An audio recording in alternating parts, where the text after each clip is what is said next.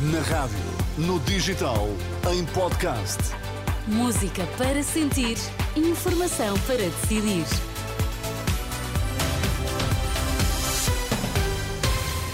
Notícias para ouvir agora na Renascença. Começamos pelos títulos em destaque nesta edição das quatro.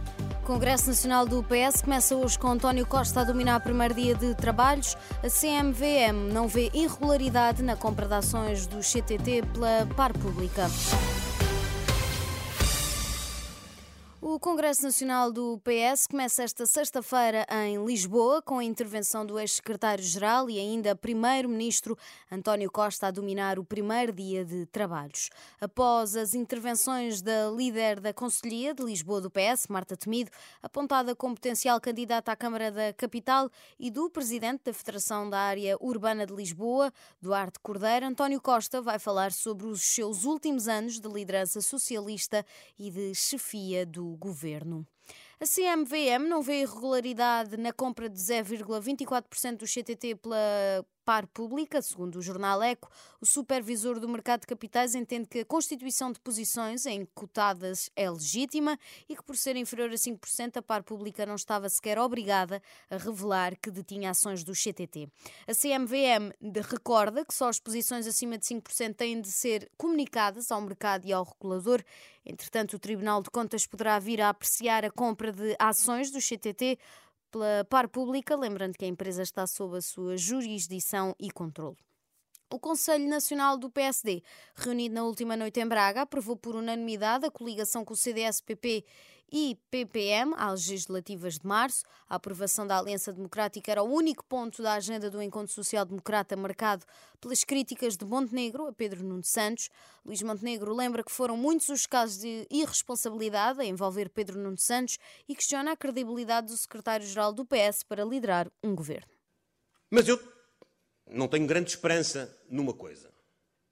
Quem não mostrou sentido de responsabilidade sentido institucional, sentido estratégico, sentido de explicação pública para ser ministro, como é que pode arrogar-se a capacidade para o fazer como primeiro-ministro? E se exemplo há, lembra o líder do, partido, do maior partido da oposição, é o recente caso da compra de ações do CTT pelo governo. O PAN defende a realização de uma comissão de inquérito à Global Media no arranque da próxima legislatura. A garantia foi dada pela porta-voz do PAN, Inês Souza Real, que em declarações à Renascença garantiu que depois de uma reunião com a Comissão de Trabalhadores da TSF é com preocupação que olha para a situação.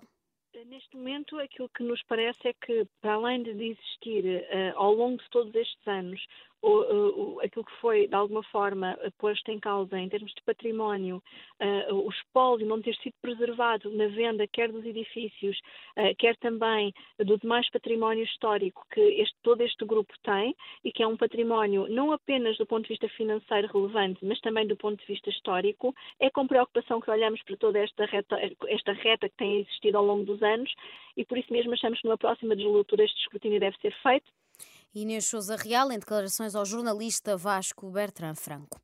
Pelo menos 20 pessoas ficaram feridas esta madrugada na sequência de uma composição do metro da cidade de Nova York, no nordeste dos Estados Unidos da América. Descarrilou depois de colidir com um comboio a baixa velocidade, revelaram as autoridades. Uma composição da linha 1 e um comboio da Autoridade Metropolitana de Transportes que estava fora de serviço e levava quatro trabalhadores a bordo. As autoridades disseram que não havia sinais imediatos de falha do equipamento e que os investigadores estão a verificar se houve erro humano. A ONU informa que 125 palestinianos foram mortos e 318 feridos em ataques israelitas a Gaza no período de 24 horas entre esta quarta-feira e esta quinta-feira à tarde.